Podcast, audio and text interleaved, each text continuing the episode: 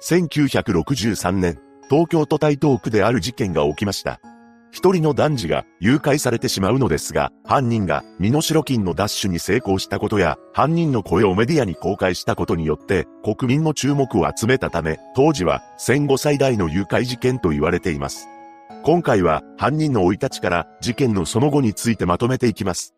1933年、後に本件を起こすこととなる男、小原保は福島県にて出生します。小原の実家は貧しい農家だったようですが、兄弟は11人もいました。そのため、衣服や食べ物を満足に食べることができず、生活には困窮していたそうです。そんな家で育つ小原は、どんなに寒くても、わら草履を履き、徒歩で通学をしていたと言います。その影響で、小学5年生の頃に足の赤切れが可能し、それが悪化することで、足を引きずる障害が残ってしまいました。そうしてスムーズに歩くことができなくなった小原は学校には2年間通えなくなります。また、あまりにも貧しい家庭だったため、足が回復して学校に行きたくても通うことはできなかったそうです。そんな中、中学を卒業した小原は自分は座ってでもできる仕事をしようと思い立ったようで、時計の修理工として働くようになりました。その後は東京へと移り住み、上野にある時計店に勤務しています。ただ、そこでの給料は安かったらしく、次第に生活は苦しくなっていきました。ここで、小原はとんでもない行動をしていたのです。なんと、少しでも生活費を稼ごうと、店の時計を横流しすることで、給料とは別にお金を得ていたそうなのです。しかし、そんなことが、いつまでもバレないわけがありません。やがて時計を横流ししていることは、お店に見つかり、解雇されてしまったのです。仕事を辞めさせられた後、貴金属のブローカーをして生計を立てようとしましたが、安定することはできず、付き合った女性の世話になり、紐のような暮らしをしていました。ただ、生活は苦しく、やがて借金をしてしまいます。そのうちに借金は膨らんでいき、返済に困った小原は、金の無心をするために、故郷の福島に戻りました。しかし、そんな小原に、金を貸してくれる親族はいなかったようです。そしてこの時、小原はある映画の予告編を目にします。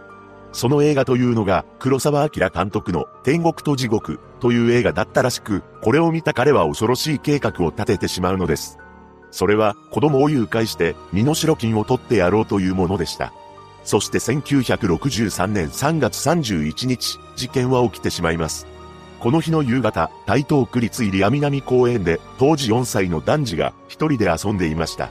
その男児は村越義信ちゃんという男の子で、彼は公園のトイレで壊れた水鉄砲を直していたそうです。その時、ある男が後ろから声をかけてきました。直してあげようか？このように声をかけた男こそが小原田持だったのです。小原は当時30歳であり、そんな大人の男に声をかけられた義信ちゃんは、彼が危険人物だとは気づかずに行動を共にしてしまいます。そして、小原は義信ちゃんを連れて歩き出しました。次第に吉信ちゃんが歩き疲れ、もう帰ろうよ、と小原に訴えたそうです。また、吉信ちゃんは小原が足を引きずって歩く癖も指摘してきたそうなのです。これを聞いた小原は焦りました。なぜなら、このままこの子を返せば、自分の特徴を両親に伝えられるかもしれないと危惧したからです。そのように考えた小原は、吉信ちゃんを近くの墓地に連れて行きました。そしてあろうことか、彼の首にベルトを巻きつけ、手にかけてしまったのです。その後、小原は冷たくなった彼をお墓のから筆に隠したと言います。一方で、夕方を過ぎても帰ってこない吉信ちゃんの両親は大騒ぎになり、すぐに警察へと通報しています。当初、両親は吉信ちゃんが迷子になったものだと思っていたため、行方不明事件として報道されていました。しかし、吉信ちゃんがいなくなった翌日、警察に一つの目撃証言が届いたのです。それは、吉信ちゃんらしき男の子が30代ぐらいの男と一緒に歩いていたのを見たというものでした。これにより警察は捜査本部を設置し、誘拐事件の可能性を視野に入れて捜査を始めたのです。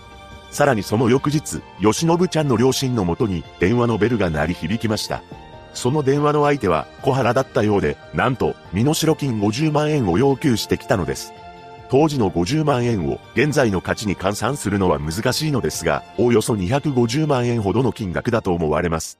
この電話に恐怖した吉信ちゃんの両親はすぐに警察へと相談しました。そこで警察は犯人から次に電話がかかってきた際に録音をしようという話になったのです。さらに3年前に発生していた誘拐事件の悲劇を繰り返さないためにも、報道機関に対して報道の自粛を要請し、報道協定を結びました。そして、小原は電話の中で、まだ吉信ちゃんは生きている。子供は返すから、現金を用意しておくように、と伝えてきます。この言葉を信じた両親は、小原が要求した身の代金の受け渡しに応じることにしたのです。また、何度か電話をかけてきた小原の音声を録音することに成功します。そして事件から6日後である4月6日、母親は小原が指定してきた電話ボックスへと向かい、そこへ現金50万円が入った封筒を置いたのです。しかし、その日に小原が現れることはありませんでした。これは、すでに警察が張り込みをしていると感じたため、警戒心からか、小原は翌日、母親に新たな指示を出したのです。それは、吉信ちゃんの自宅からわずか300メートルしか離れていない自動車販売店にある、計三輪自動車に、今すぐに50万円を持ってこい、というものでした。これを聞いた母親は、小原の指示通りに動きます。母親が現場に到着すると、吉信ちゃんの靴が放置されていたため、お金が入った封筒を現場に残しました。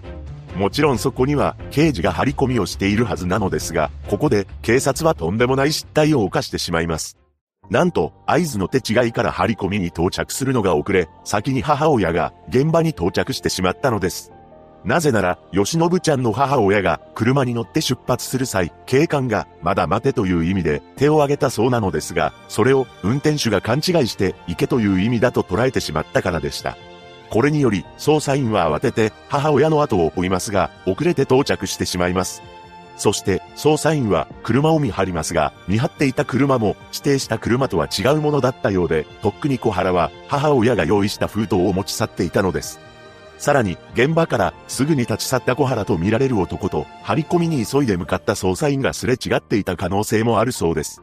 というのも、捜査員が急いで現場に向かっていた際、自動車販売店の方向から歩いてくるスーツ姿の男がいたらしく、捜査員は怪しいなと一瞬思ったそうなのです。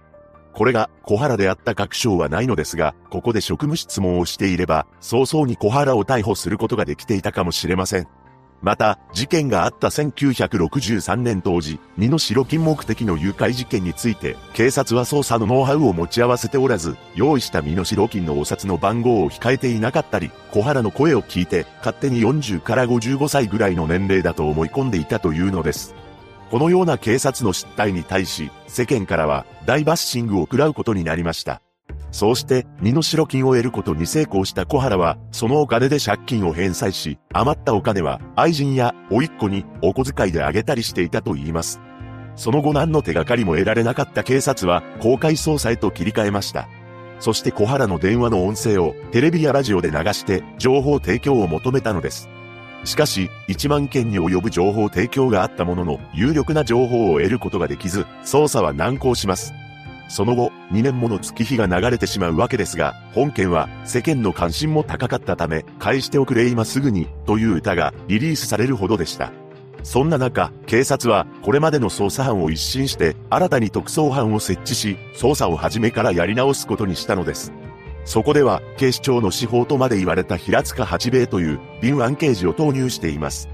平塚は3億円事件や定銀事件など昭和の大事件を数々担当しており、容疑者として浮上していた人物のアリバイを徹底的に洗い直していったそうです。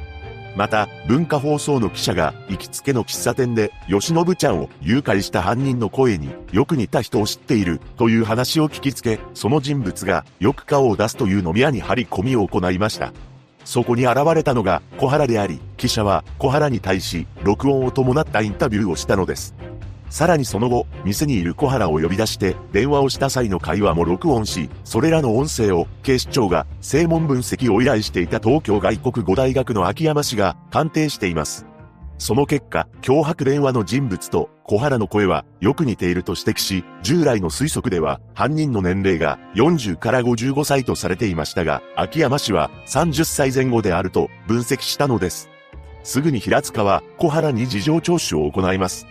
実は、この時小原は神社の再銭やカメラを盗むなどして刑務所に収監されていました。そして息子が本件の犯人だと疑われ、事情聴取を受けていると知った小原の母親は、記者に対し、次のように話しました。世間をお騒がせして本当に申し訳ねえ。わしは、決してあの子がやったのでは、ねえと思ってるんす。昔からおとなしい子だったし、そんな大それたことができるような野郎じゃねえすよ。むしろ親思いの子でして、いつだったかも、私に1000円も送ってくれたんです。わしは、もう板挟みになって、心配で、心配で。このように泣き崩れる母親の思いとは裏腹に、事情聴取は進んでいきます。当初は犯行を否定していた小原でしたが、平塚が調べ上げていた小原のアリバイを指摘され、言い逃れができなくなったため、全てを自白したのです。そして小原の自供した墓を調べると、そこには変わり果てた姿の吉信ちゃんを発見しました。息子が発見されたと知った吉信ちゃんの母親は記者会見を開き、何でもいいから生きていて欲しかった、と号泣したと言います。その後の裁判で小原は1967年最高裁にて極刑を言い渡されています。小原は獄中で自分を事情聴取した敏腕刑事の平塚に手紙を書いており、次第に構成していったようで短歌を読むようになったそうです。しかし、ここで本件はさらなる悲しい展開となってしまうのです。なんと、自分の息子が犯した最悪の事件に責任を感じ、小原の極刑が確定したのを知った母親が自ら命を絶ってしまったのです。小原の母親は次の手記を残していました。村越様、許してください。わしが、貨物を産んだ母親で、ございます。貨物が犯人だというニュースを聞いて、吉信ちゃんのお母さんやお父さんにお詫びに行こうと思ったけれど、あまりの非道に足がすくんでダメです。ただただ針のむしろに座っている気持ちです。貨物よ、大それた罪を犯してくれたな。わしは、吉信ちゃんのお母さんが、吉信ちゃんを可愛がっていたように、お前を可愛がっていたつもりだ。お前は、それを考えたことはなかったのか。